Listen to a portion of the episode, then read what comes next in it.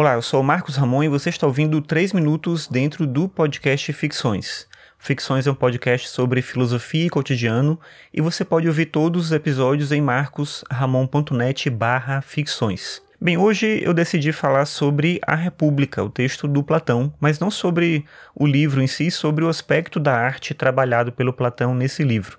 A República apresenta ali um projeto político e pedagógico em que o Platão defende a construção, ou pelo menos a idealização, do que seria uma cidade justa e virtuosa. Uma cidade que, como ele vai argumentar no final do livro, deve ser perseguida pelo filósofo, apesar de ele reconhecer que é difícil de implementar. Sobre a arte especificamente, o que eu acho interessante é que Platão alertava nesse livro para os perigos da arte. Ele vê a arte como um perigo, principalmente considerando que ela trabalha com a imitação do sensível.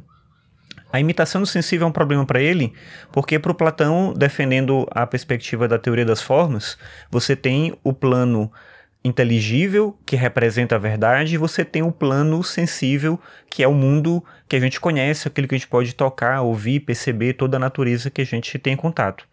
Então, o problema da arte é que ela está distante da verdade num terceiro nível. Então, a gente tem a ideia perfeita, a forma ideal de algo, a gente tem uma cópia disso no mundo real, que a gente chama de real, mas que na verdade para ele já são as sombras, então a gente tem nesse mundo entre aspas real a cópia de algo que é verdadeiro, que existe nesse plano inteligível, e a gente vem então com a arte como uma cópia dessa cópia. E aí ele vai ver esse perigo do aspecto da arte como imitação, não só nas artes visuais, mas também na poesia, onde é o exemplo que eu acho que é mais curioso. Ele vai dizer, por exemplo, que o ideal de uma cidade justa seria convidar os poetas a se retirarem. De outro jeito, ele está querendo dizer que a gente deveria expulsar os poetas.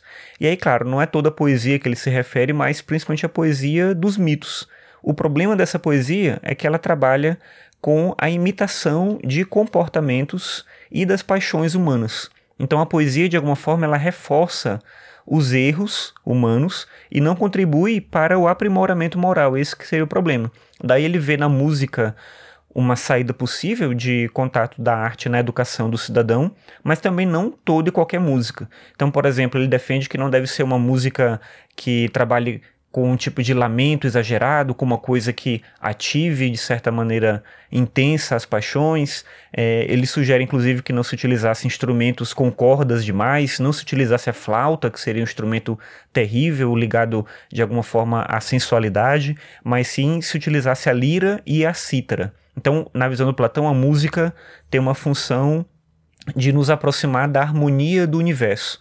E aí é curioso justamente isso, ele vê todo um controle da arte como uma coisa que se deve censurar. E isso acontece certamente porque o Platão, percebendo a potência da arte, respeitava a beleza que estava presente nela, mas desconfiava da arte como um meio de nos tirar desse caminho que ele acreditava que era o caminho da espiritualidade.